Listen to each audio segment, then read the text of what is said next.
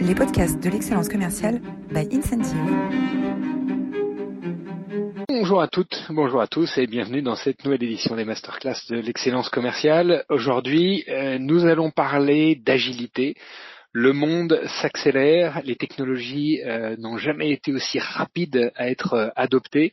L'IA et ChatGPT ont mis moins de cinq jours à atteindre un million d'utilisateurs. Euh, et donc nos organisations doivent elles aussi accélérer. Comment est-ce que on accélère? Eh bien en devenant plus agile. Euh, comment on peut mesurer et travailler sur son agilité? C'est ce qu'on va euh, voir aujourd'hui avec Jérôme Barran, fondateur de l'Institut d'agilité des organisations à la Grenoble École de Management. Bonjour Jérôme. Bonjour, bonjour à toutes et tous. alors vous êtes toujours aussi incroyable. La semaine dernière, vous étiez un peu plus de 100 euh, pour euh, écouter Jean-Pierre Cornu, qui était DSI de Renault, qui nous a parlé du futur de l'industrie automobile. absolument, absolument passionnant. il nous a cité Charles de Gaulle, par-delà les épreuves, les délais, les tombeaux, ce qui est légitime peut un jour être légalisé, ce qui est raisonnable peut finir par avoir raison, un message, un message d'optimisme pour euh, euh, ce futur de l'industrie automobile. Vous pouvez retrouver cette masterclass sur notre chaîne YouTube ou sur euh, votre plateforme de podcast préférée. les masterclass de l'excellence commerciale sont rendus possibles par le soutien d'Incentive. Incentive, c'est une application mobile au service des managers pour leur simplifier la vie.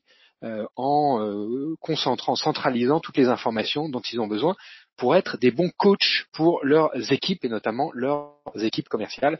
On a euh, l'immense plaisir et l'honneur de travailler euh, avec euh, des entreprises comme Orange, comme la SNCF, comme Darty, comme Air Liquide, comme euh, Groupama ou Société Générale. voilà, si vous avez vous aussi envie de mobiliser vos managers pour les aider à être plus agiles et plus performants, n'hésitez pas à contacter nos équipes. Voilà, la page de publicité est terminée. on va maintenant s'attaquer à ce sujet de, de l'agilité. Est-ce que euh, Gloria, tu peux commencer par nous faire le portrait euh, de euh, Jérôme, notre invité aujourd'hui, Jérôme Baron. Avec plaisir. Jérôme Baran, vous êtes titulaire d'un master en économie à l'Université de la Sorbonne et d'un master 2 en économie de l'innovation de Paris-Dauphine et d'un doctorat en génie industriel à Central Superlake. Vous menez une triple carrière d'enseignant, de consultant et de chercheur en prospective et, énergie et stratégie. Vous êtes également responsable de l'Institut d'agilité des organisations au GEM de Grenoble. Vous créez en 2009 Agiloa, un cabinet de conseil pour aider les entreprises à développer des comportements agiles. Vous avez conçu deux outils pour mesurer l'agilité des individus et des équipes.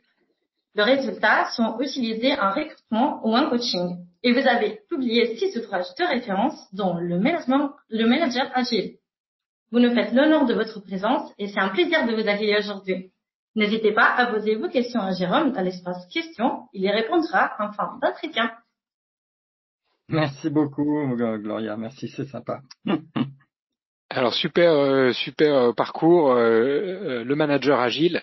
Euh, une, une, vraie petite bible euh, à la fois de concepts et de d'outils euh, très pragmatiques pour développer l'agilité dans le dans l'entreprise. Là, on le disait tout à l'heure, tout s'accélère, hein, tout s'accélère. je vais vous partager la vitesse, le, le, le temps qu'il a fallu pour obtenir un million d'utilisateurs aux différentes technologies.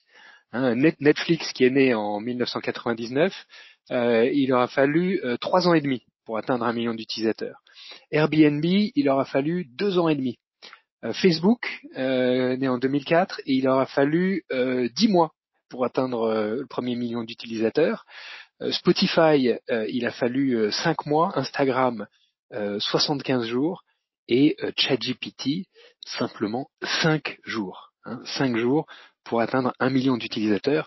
on voit que tout, tout s'accélère, Jérôme. Bah oui, c'est un peu la caractéristique euh, de notre monde, c'est que euh, depuis la fin des Trente Glorieuses, il y a une accélération des changements, des ruptures euh, et de nos modes de vie. Et ça s'est encore accéléré, accéléré avec l'introduction d'Internet en 95. Et puis, bah voilà, euh, votre, ton slide résume euh, très très bien la situation. Ça, ça va de plus en plus vite. On ne sait pas quand ça va s'arrêter. Et ça va sans doute continuer. Alors, euh, l'agilité, elle est, elle est, née avec Toyota et le lean manufacturing. Qu'est-ce qu'on appelle l'agilité, l'agilité aujourd'hui? Globalement, si, si, je résume euh, les mots les plus souvent utilisés quand je demande aux gens qu'est-ce que c'est que l'agilité, ils me répondent capacité d'adaptation. Euh, donc euh, l'idée, c'est face à ces changements que tu décris et à la vitesse de ces changements, c'est être capable de, de, de réagir, de s'adapter, de changer nos, nos, pratiques à tout instant pour coller aux besoins du contexte. Donc capacité d'adaptation, euh, alors finalement, euh, la méthode agile, on en a, on entend beaucoup parler dans les équipes, euh, dans les équipes des projets informatiques. Est-ce qu'elle est pertinente pour tous les secteurs? Alors oui, en fait, le principe est pertinent pour tous les secteurs. C'est toujours pareil hein, avec les méthodes. Mais le Lean, par exemple, qui visait à faire de l'amélioration continue en faisant participer ceux qui étaient dans l'action bah, c'était une capacité d'adaptation qu'on développait. Euh, le, le, Scrum ou XP ou toutes les autres méthodes dites agiles qui consistent à dire on va faire de l'itératif en restant en relation avec le client en permanence parce que sa demande peut tout à fait évoluer compte tenu du contexte rapide euh, évoluant rapidement en face de nous. Euh, oui, c'est un principe qui est applicable partout. Après, ça reste une méthode. Alors la méthode, euh, c'est le lean. Je sais pas si tu as entendu déjà cette expression. Les gens qui en parlent souvent disent c'est comme le cholestérol. Il y a le bon lean et le mauvais lean. Euh, le scrum, c'est pareil. Il y a le bon scrum et le mauvais scrum. Donc euh, oui, c'est applicable partout. Dans le principe, euh, est-ce qu'on va appliquer partout la méthode in extenso euh, J'en suis pas sûr. Je pense que chaque secteur, euh, chaque métier, chaque entreprise a une culture, des habitudes, des caractéristiques qui font qu'il faut adapter la méthode. Et c'est pour ça que moi j'ai plutôt travaillé sur les comportements parce que ceux-là ils s'appliquent partout.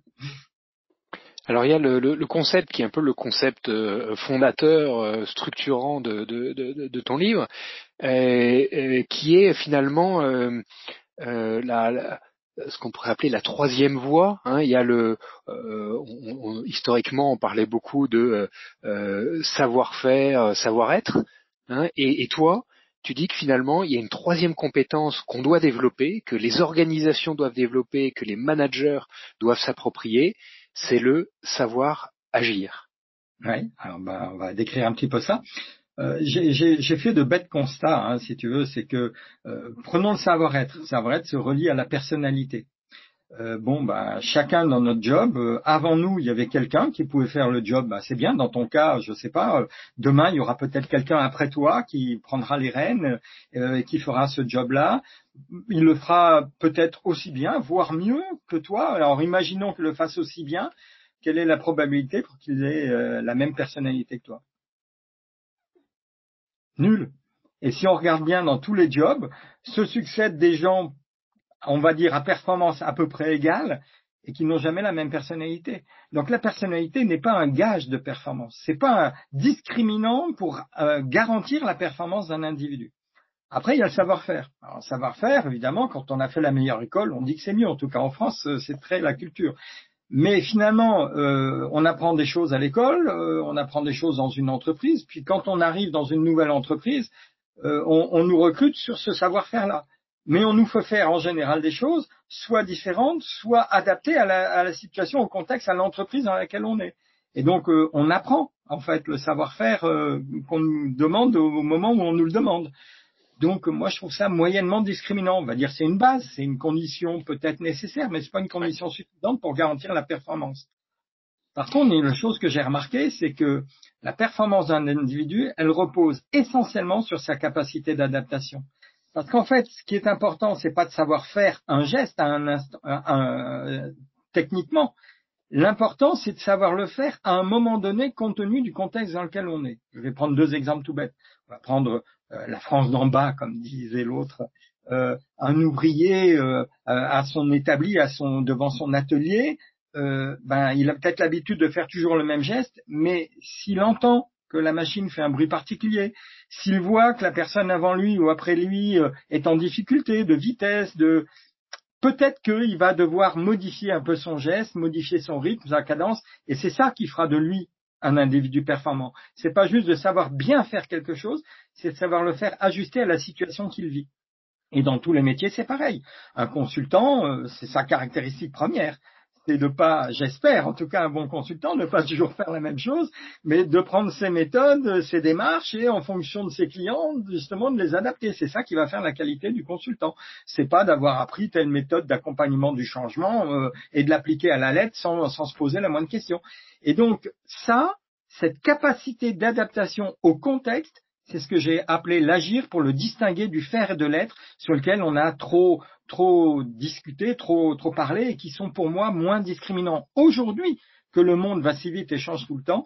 Euh, cette capacité d'agir me semble plus intéressante et je la mesure à part de l'être et du faire. Est-ce que dans la capacité d'agir, il y a aussi la capacité à se, à se réinventer, à se, à se transformer?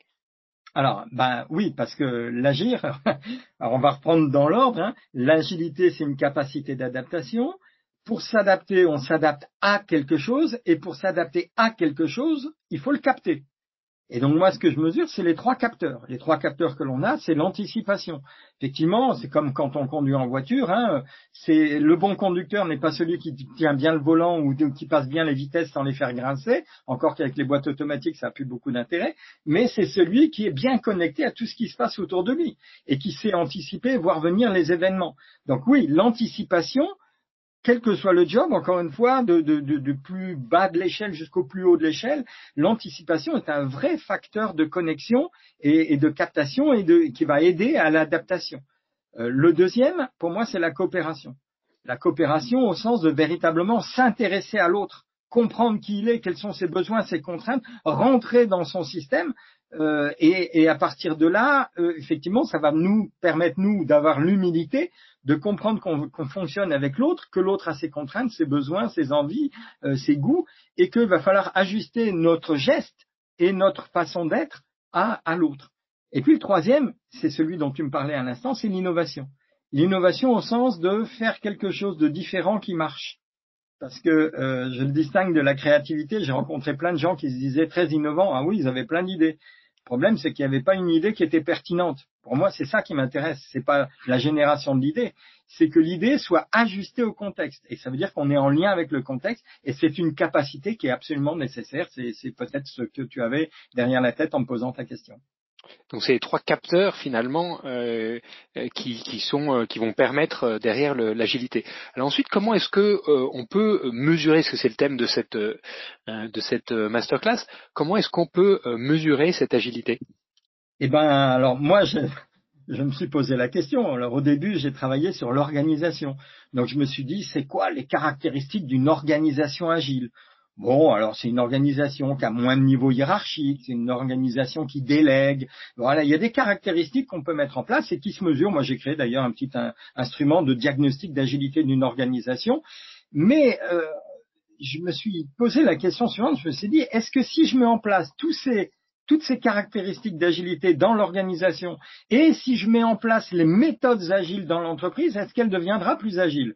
Et mon constat, après avoir travaillé quelques années sur ce sujet-là, c'est que ben ça marchait pas bien. Euh, C'était assez aléatoire. Il y a des cas où ça marchait bien, il y a des cas où ça marchait moins bien. je me suis posé la question euh, pourquoi, comment? Ben, En fait, parce que euh, la performance, elle repose pas sur les outils et les méthodes, elle repose sur les bons hommes et les bonnes femmes de l'entreprise. Voilà, c'est aussi bête que ça. Euh, donc, euh, je me suis intéressé à l'agilité des individus, et puis j'ai regardé ce qui existait dans, dans, dans, la personnalité. Il y a des questionnaires qui permettent de bâtir un, test ou un inventaire de personnalité. Ben, moi, je me suis intéressé et j'ai créé euh, des tests qui mesurent l'agilité des individus avec un, comme j'aime bien dire, si tu me permets l'expression mal polie, un questionnaire à la con auquel il faut répondre euh, oui, non, euh, des fréquences, euh, des faire des choix de, de réponses.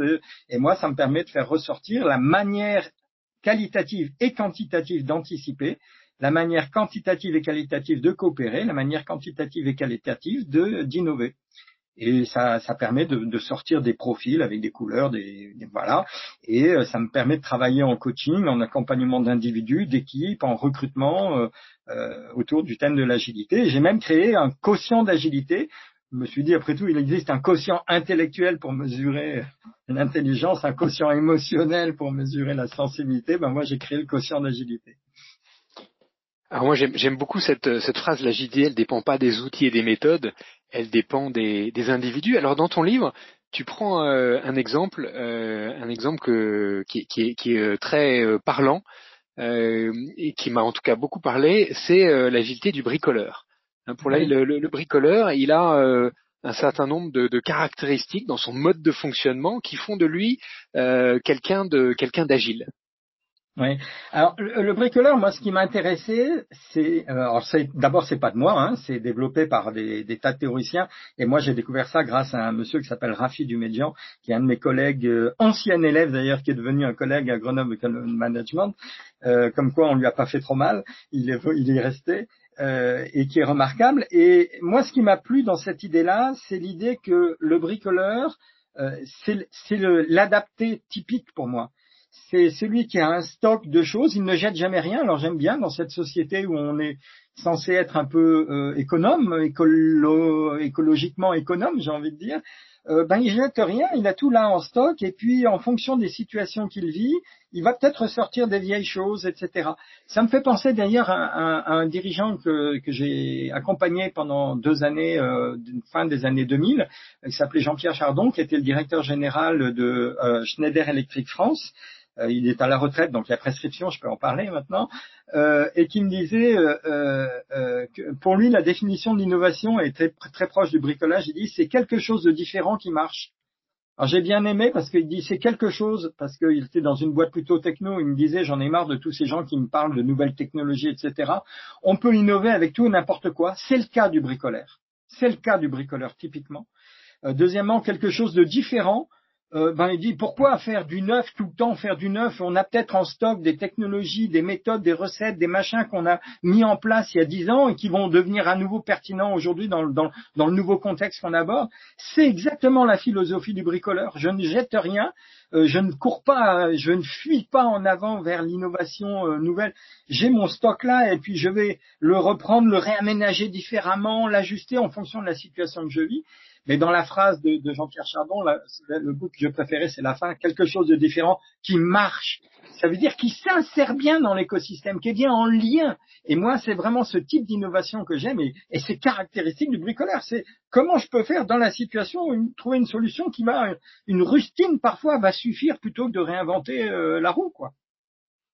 Et ce que j'aime beaucoup dans le dans le descriptif que tu donnes, c'est cette deuxième euh, caractéristique, euh, le bricoleur, il a un intérêt pour la relation entre les objets plus que pour les objets eux-mêmes. Et là, on voit bien la différence entre la créativité qui va créer des nouvelles idées, des nouveaux concepts, des nouveaux logiciels, etc., et puis l'innovation qui euh, crée du lien entre euh, des choses existantes, comme tu le, comme tu le dis bien, et, qui en fait quelque chose, qui en fait un usage, qui en fait un, un bénéfice nouveau pour le, pour le client.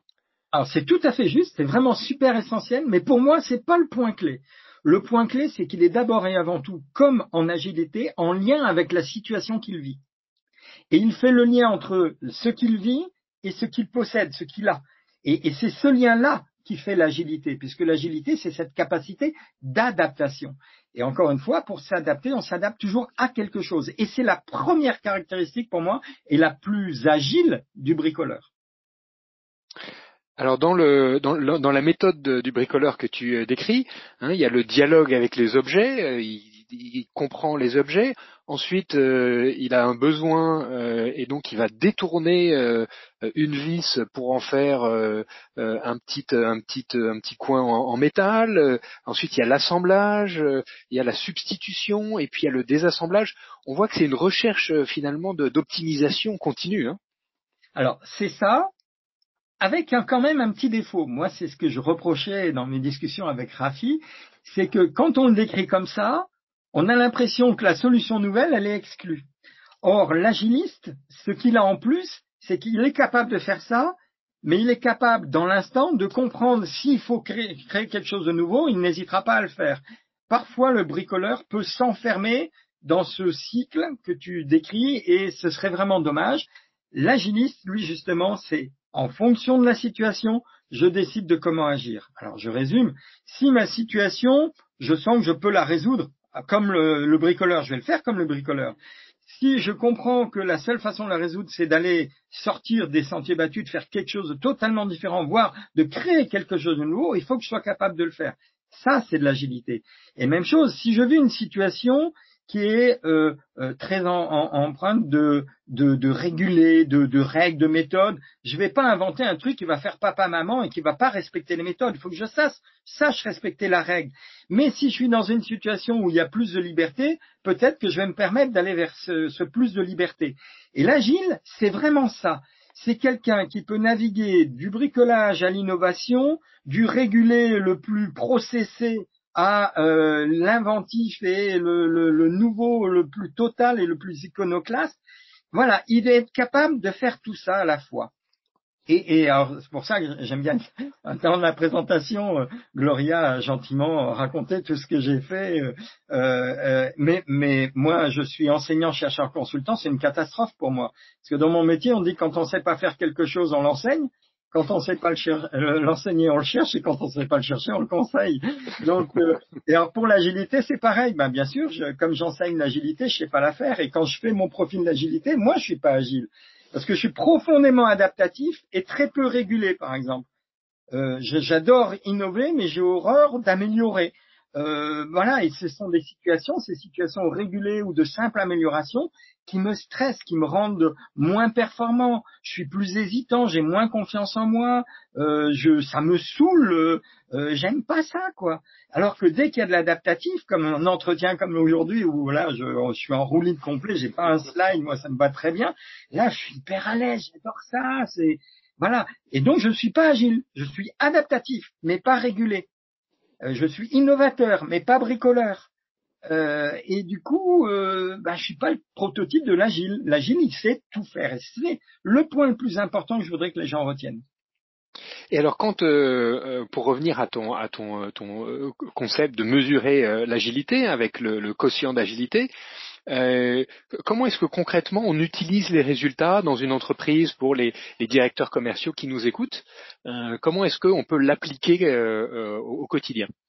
Alors moi, c'est un outil euh, pour moi qui est qui est c'est pas une recette, c'est un outil qui est un déclencheur de prise de conscience. Moi, je, parce que c'est ce que tu as soulevé, l'agir l'être l'agir par rapport à l'être et au faire, c'est extrêmement difficile à comprendre et à accepter par tous mes interlocuteurs. Et donc, la, seule façon que j'ai trouvé de leur faire comprendre, de les percuter, de les toucher, c'est de leur mettre leur profil sous le nez. Donc euh, c'est d'abord et avant tout un déclencheur, que ce soit en coaching individuel ou en coaching d'équipe, c'est un déclencheur. En ce moment, je travaille par exemple euh, beaucoup avec une entreprise dont pour confidentialité, je suis obligé de taire le nom, mais qui est un, groupe international euh, qui dans un travail dans un domaine. Euh, ah, je peux pas en dire plus parce qu'on va le trouver tout de suite. Bref, et, ce qu'on a fait, c'est ça c'est une boîte qui, pendant un an, a cherché à transformer, à développer les capacités d'adaptation et à, à capacité de mouvement, d'agilité de, de, sa structure. N'ont pas réussi. N'ont pas réussi parce qu'il y avait des blocages, des luttes de pouvoir, euh, des blocages de personnalité, etc. Euh, moi, j'ai fait euh, deux séances collectives avec les deux équipes, notamment ensemble, je leur ai balancé leur profil, je leur ai fait faire quelques animations, quelques jeux autour de ça. La DRH m'a appelé la semaine dernière. Elle m'a dit à l'issue de la deuxième séance, ils sont venus spontanément me proposer un changement d'organisation un changement de mode de fonctionnement. J'avais plus les mêmes personnes en face de moi. Ils ont pris conscience de quelque chose. Ils ont vraiment envie de continuer à travailler et ils vont, ils me demandent de continuer à faire de la supervision semi-collective cette fois-ci par petits groupes pour vérifier qu'ils arrivent à appliquer ça au quotidien. Euh, voilà, c'est tout bête. C'est une prise de conscience pour moi. Voilà, tu vois, j'ai la main qui vient frapper, le poing qui vient frapper ma main. C'est le coup de poing qu'on prend dans la figure et qui fait que quand on se relève, on se dit waouh, ouais, j'ai compris. Je, ouais, il y a peut-être une dimension que j'ai pas assez prise en compte. Euh, c'est cette dimension comportementale. Et alors après, ben, on fait de l'accompagnement à, mettre en œuvre tout bêtement la, la bonne anticipation, la bonne coopération et la bonne innovation dans son métier. Et alors, il y a des applications aussi dans le, dans le recrutement Alors oui, oui, oui. Alors euh, oui, bah, beaucoup parce que avec ce que j'ai dit tout à l'heure, euh, le faire est moyennement discriminant. Bon, ok, on va trouver quelqu'un qui a globalement les, savoir-faire qui vont bien. Bon, on va lui apprendre à les appliquer exactement comme on veut dans notre entreprise. Donc euh, bon, très bien, ça va permettre de, de, de diminuer au lieu de prendre n'importe qui dans la rue, on va piocher dans le bocal des gens qui savent à peu près faire ce qu'on a envie. Bon, très bien. La personnalité n'est pas discriminante. Par contre, encore une fois, un collaborateur qui va savoir modifier son geste en ayant conscience de la boîte dans laquelle il le fait, des contraintes qu'il a et de la situation qu'il vit, waouh, celui-là, il m'intéresse, moi. Celui-là, il m'intéresse. Et si je suis dans une boîte qui est très processée, eh ben, je peux recruter quelqu'un qui est un bon chariste, par exemple, mais euh, qui est pas très processé dans, son mindset, tu dans ses comportements. Et à côté, il y en a un autre qui est peut-être un un peu moins bon car il a peut-être un peu moins d'expérience. Par contre, lui, il est très processé. Ben, il va m'intéresser celui-là. Alors, je vais le recruter parce que dans mon profil d'agilité, je vais faire sortir qu'il était plus régulé que adaptatif et donc ça va bien dans mon poste. Et puis un même dans un même charisme, mais dans une autre entreprise qui elle est moins processée, a besoin veut, veut dynamiser un manager euh, euh, ultra moderne, ok, ben là, il faut peut-être que j'ai un charisme qui soit plus adaptatif et moins régulé. Donc, et ça, c'est un critère de performance pour moi qui est, qui est premier. Et donc oui, j'essaie de le faire utiliser le plus possible en recrutement. Donc mobiliser euh, les, le, savoir agir également dans le, dans le recrutement. Euh, comment est-ce qu'on peut comment est-ce qu'on peut transmettre euh, ce savoir agir à nos collaborateurs, à nos, à nos équipes une fois qu'il y a eu cette prise de conscience? Alors, euh, moi, j'ai la conviction intime que c'est le boulot du manager. Donc, euh, c'est simple. Et il y a deux méthodes. J'en connais pas d'autres. En tout cas, je, ne cherche pas à en faire appliquer d'autres à, mes clients. La première méthode, c'est la formation. Donc euh, oui, ben on fait une formation, les gars, on va apprendre ça. Par contre, pas une formation juste pour dépenser le budget formation, une formation qui va exiger que ce soit mis en œuvre. Et donc, du coup, ça s'accompagne d'une deuxième chose, la formation, qui est la modification des critères d'évaluation des individus, où on va plus leur demander d'avoir produit quantitativement quelque chose, ou d'avoir réalisé telle ou telle tâche, on va leur demander de les avoir réalisées de telle et telle manière, en appliquant ces comportements agiles. Donc, formation plus critères d'évaluation. Et la deuxième méthode, ben, c'est la méthode par les managers, supervision directe. Euh, le manager, euh, par exemple, s'il doit faire un entretien de recadrage avec un individu qui a échoué sur un travail qu'il avait à faire, euh, plutôt que de lui reprocher d'avoir mal fait ceci, mal fait cela, il va l'amener à analyser la situation qu'il a vécue, pourquoi il a fait tel choix, en quoi ses choix étaient bien ou mal connectés à la situation vécue, pour lui faire comprendre que l'erreur est venue d'un manque ou d'un excès d'anticipation, d'un manque ou d'un excès de coopération, d'un manque ou d'un excès d'innovation au sens où nous on l'entend. Et à partir de là, ben, il va le faire une fois, deux fois, trois fois. Petit à petit, les collaborateurs vont comprendre qu'ils euh, doivent euh, mettre le focus, l'accent davantage sur cet agir, sur cette relation au contexte, plutôt que sur le geste qu'ils sont en train de réaliser ou sur leurs petits soucis ou croyances personnelles.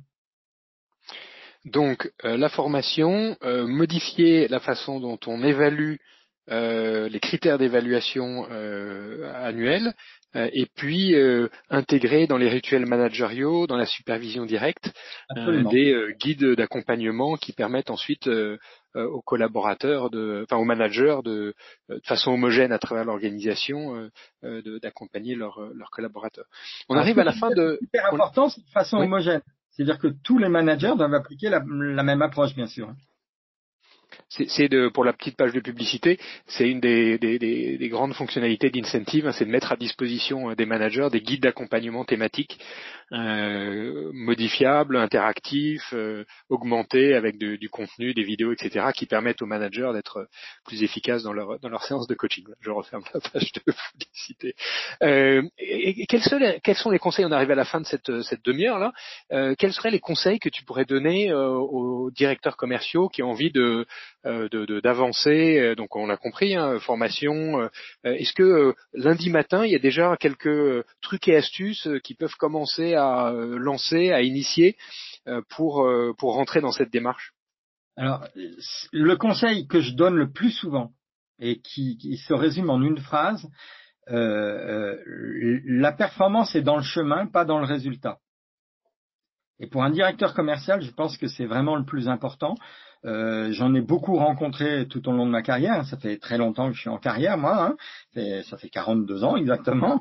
Euh, donc des directeurs commerciaux, j'en ai rencontré beaucoup et qui sarc sur le résultat. Il faut vendre, il faut faire du chiffre d'affaires, il faut faire de la marge, etc. Non, non. Et, et c'est valable dans tous les métiers, hein, euh, dans la production, etc. Le chemin prime sur le résultat. Et donc c'est la qualité du comportement, la qualité de la relation, la compréhension de l'autre, la compréhension réciproque avec l'autre, c'est-à-dire faire en sorte que l'autre nous comprenne aussi, comprenne nos contraintes, nos besoins. Parce que la, vente, c'est une relation à deux. Euh, je vais donner un exemple trivial. J'ai donné des cours de vente, qui se trouve euh, à une époque de ma carrière. Et alors, euh, c'est déjà à l'époque, ça se faisait pas beaucoup. Je faisais des mises en situation. Et j'ai deux élèves là qui sont en train d'essayer, l'un je l'ai préparé à acheter, l'autre je l'ai préparé à vendre pendant un quart d'heure. Et puis le rendez-vous a lieu, puis cinq minutes, dix minutes passent et la vente se fait pas. Alors euh, je les ai arrêtés et je leur ai dit tout d'un coup, ok, toi l'acheteur, tu vas faire le vendeur, toi le vendeur, tu vas faire l'acheteur. La vente s'est faite en une minute. Voilà. Donc, euh, et, pourquoi? Parce que euh, ils cherchaient plus à vendre. Ils, étaient dans la compréhension de la situation et la compréhension de l'un de l'autre. Ils étaient dans l'anticipation, la coopération. Ils se sont mis à, créer une relation commerciale nouvelle, innovation. Voilà. Et puis ça s'est fait. Euh, voilà. C'est vraiment ça. Le chemin prime sur le résultat. Gardez cette phrase en tête. Euh, elle est, elle est vraiment caractéristique et c'est l'ouverture à l'adaptation. Hein. Euh, le chemin, ça veut dire tenir compte du contexte dans lequel on est hein, euh, et, de la relation qu'on a avec les autres euh, et être prêt à faire des choses différentes. C'est vraiment ça qui est, qui est la clé du truc. Jérôme, un immense merci. Le chemin prime sur le résultat. Je retiens aussi la phrase de Jean-Pierre Chardon, l'innovation, c'est quelque chose de différent qui marche. ce qui est sûr, c'est qu'on a entendu un discours très différent aujourd'hui et ça marche avec, avec nous. Euh, un immense merci. Pour aller plus loin, quelques, euh, quelques suggestions. Alors bien sûr, euh, allez précipitez-vous à la FNAC pour acheter le management agile, agir autrement pour la survie des entreprises. Vous avez vu que le, monde accélère. il est temps de, il est temps de lire le manager agile. bien sûr, le site de Agiloa, agiloa.com, expert de l'agilité comportementale. le, un, un, ouvrage de Rick Dove, euh, euh, Responsibility. Hein, le, mais excellent. Excellent et, voilà donc euh, recommandé par par Jérôme. le macroscope Joël de René qui nous donne des évolutions du monde et des différentes transformations pour avoir une vision plus globale de ces de, de, ces, de, ces, de ces évolutions de ces transformations. sur le Scrum, The Art of Doing Twice the Work in Half the Time, un, un, livre vraiment un peu fondateur de, sur, le, sur les méthodes Scrum appliquées euh, euh, dans le développement agile. Euh, et puis un, un TEDx très très bien fait de Joseph Flaif, The Power of Agile Management, que vous retrouvez directement sur, sur la plateforme TED. et puis un livre de Cécile Dejoux qu'on a reçu il y a quelques, il y a quelques semaines, du manager agile au leader designer, euh, également euh, euh, passionnant pour accélérer les transformations et les innovations au sein d'une d'une entreprise. voilà, si vous devez nous quitter, je vous donne rendez-vous la semaine prochaine pour une super masterclass avec quelqu'un d'exceptionnel, c'est Victor euh, il est vice-champion de France en cyclisme euh, euh, sur piste handisport. Il est également euh, commercial, qui connaît toutes les, toutes les, tous les obstacles hein, et surmonter les obstacles. Ça va être le titre de cette masterclass la semaine prochaine. je vous donne rendez-vous à 11h30 jeudi. Et pour ceux qui peuvent rester avec nous, n'hésitez pas à poser vos questions directement sur l'interface de GoToWebinar. Jérôme se fera un plaisir de vous répondre en live. Voilà. Est-ce que euh, Gloria, on a déjà quelques réponses de, nos, de notre euh, auditoire? Euh, Oui, on a des questions. la première, c'est de François. comment on peut se former et entraîner notre savoir agir Eh ben, vous m'appelez? puis, euh, euh, comme vous l'avez compris, moi, je m'adapte à chaque situation. Donc, euh, il faut que je comprenne votre contexte d'entreprise, votre besoin précis. et ben après, on trouvera le meilleur chemin. Est-ce qu'il faut former des gens en interne chez vous qui vont ensuite former les autres? Est-ce qu'il faut former des managers qui ensuite vont accompagner les autres? Voilà, c'est c'est il y, a, y, a, plein plein de solutions et moi je réponds toujours j'essaie quand même de m'appliquer mes principes. Hein, donc, euh, euh, mais voilà, euh, appelez-moi, n'hésitez pas, on en discutera et soit je vous aiguillerai vers les gens qu'il faut, soit moi-même je pourrais faire quelque chose pour vous. n'hésitez pas. question de Louise. Est-ce qu'un management agile est adapté à tous les secteurs? Moi, j'en ai la conviction puisque tous les secteurs doivent s'adapter. Si on regarde bien historiquement, moi j'aime bien le regard historique, c'est pour ça que j'ai donné des vieilles références. Euh, bibliographique, hein, euh, que ce soit Responsibility ou euh, le macroscope, c'est quand même des gens qui ont écrit il y a très longtemps, quoi, et qui avaient déjà cette vision du monde. Et pour moi, ils sont d'autant plus marquants, plus encore que ceux qui écrivent aujourd'hui, qui finalement récoltent et observent ce qui a déjà eu lieu. donc, le, j'ai perdu le fil de la question, pardon. Est-ce que ça s'adapte à tous les ah. secteurs? Ah oui, à, tous les secteurs.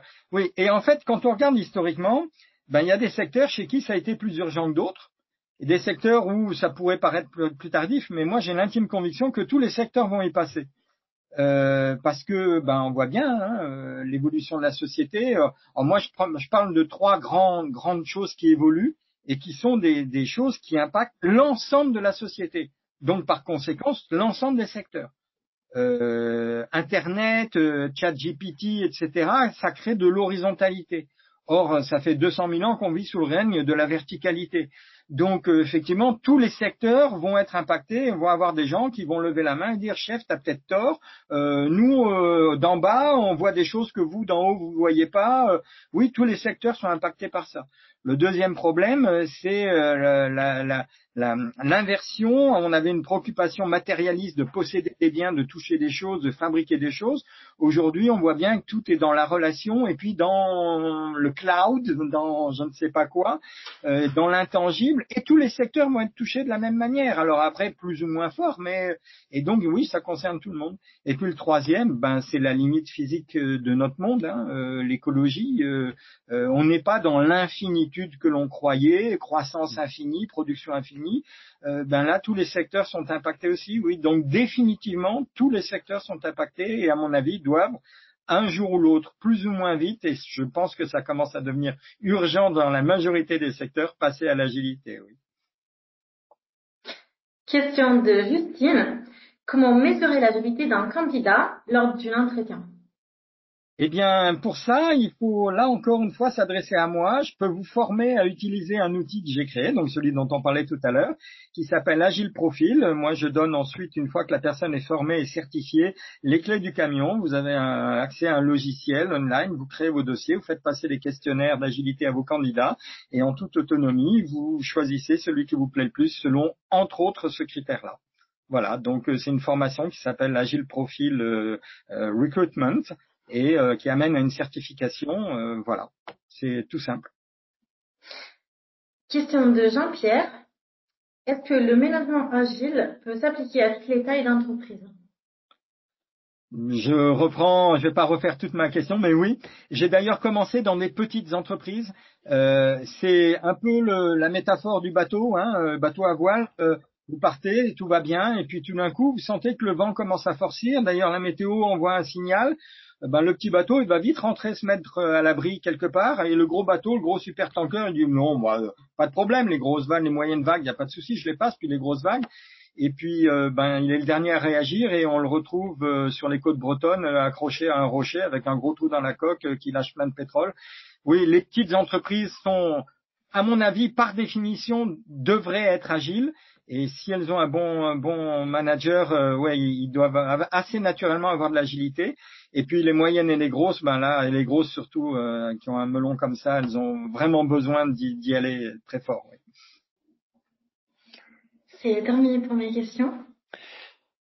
Euh, et puis peut-être que les, les, grosses entreprises, euh, euh pour rebondir sur ce que tu dis, Jérôme, elles, elles sont aussi prisonnières de des silos qui se sont progressivement construits entre les différents départements prisonnières des, euh, des grilles, euh, des organisations matricielles où euh, chaque, dans chaque dimension de la matrice, il y a des outils, des processus, et finalement, on rebondit sur ce que tu disais, l'agilité, elle ne dépend pas des outils et des méthodes, elle dépend des individus. Un immense merci, Jérôme. Justement, hein, moi j'ai mis de l'agilité dans des boîtes qui n'ont rien changé à leur process, à leurs organigrammes machin, mais parce qu'elles exigeaient des comportements différents, on a réussi quand même à créer des capacités d'adaptation. Hein, c'est pour ça que les comportements sont premiers. Les comportements sont premiers. Jérôme Barran, fondateur de l'Institut euh, d'agilité des organisations à la Grenoble euh, School of Management et auteur de euh, du management du manager agile aux éditions euh, Duno. Un immense merci euh, à tous euh, de votre présence et je vous donne rendez-vous la semaine prochaine pour apprendre à surmonter les obstacles avec un témoignage passionnant et, poignant de Victor Thompson, vice-champion de France en cyclisme sur piste, handisport et commercial chez Thompson. Voilà, merci à tous de votre fidélité et je vous souhaite une excellente journée. Merci beaucoup.